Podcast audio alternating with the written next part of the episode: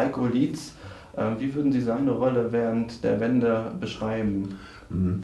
Wir haben äh, nicht nur in Güstrow mit Heiko Lietz, sondern an vielen Orten Menschen, die eine unglaubliche Kraft entwickeln konnten äh, zu, äh, zu einer alternativen Lebensform, die völlig äh, sich unabhängig gemacht haben von Anerkennung und Aufstieg.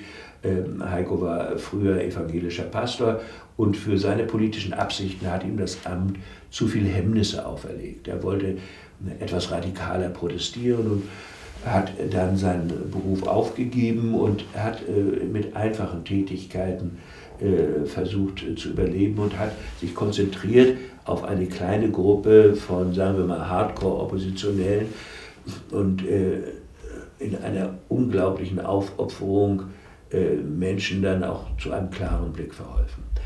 Ähm, das Problem dieses Typus war, dass es äußerst schwierig war, Leute, die sich nicht völlig ab, äh, ausgegliedert hatten aus dem System, noch irgendwie zu gewinnen.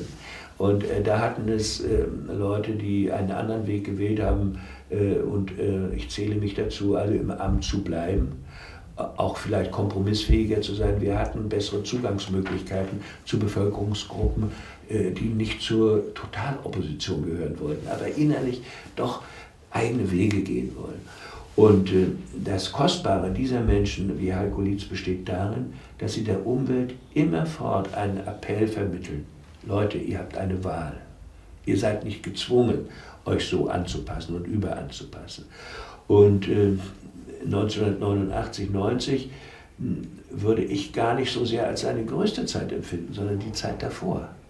Und äh, er bekam dann Führungsaufgaben, auch als ich in Berlin war, in Mecklenburg äh, für Bündnis 90 und äh, hat die auf seine Weise eben tapfer angenommen. Er, hat sich gestellt, hat Ja gesagt zu diesen Aufgaben. Sein politischer Ansatz ist anders als meiner. Er ist weniger auf diese Realo-Schiene geraten als ich. Ich habe das eben beschrieben. Ähm, durch das Nachdenken über die Ökonomie bin ich realistischer und auch mit diesem System stärker verbunden.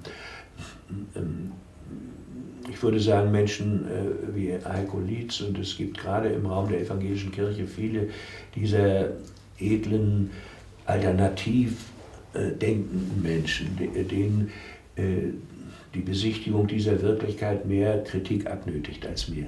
Ja, also das sie sind dann doch unterwegs nach einer äh, neuen Revolution, irgendeine Art von Sozialismus soll es dann sein. Äh, das Schöne an dieser Ansicht ist, dass sie eine Perspektive haben. Das Schwierige, dass sie die nicht genau beschreiben können. Und äh, das,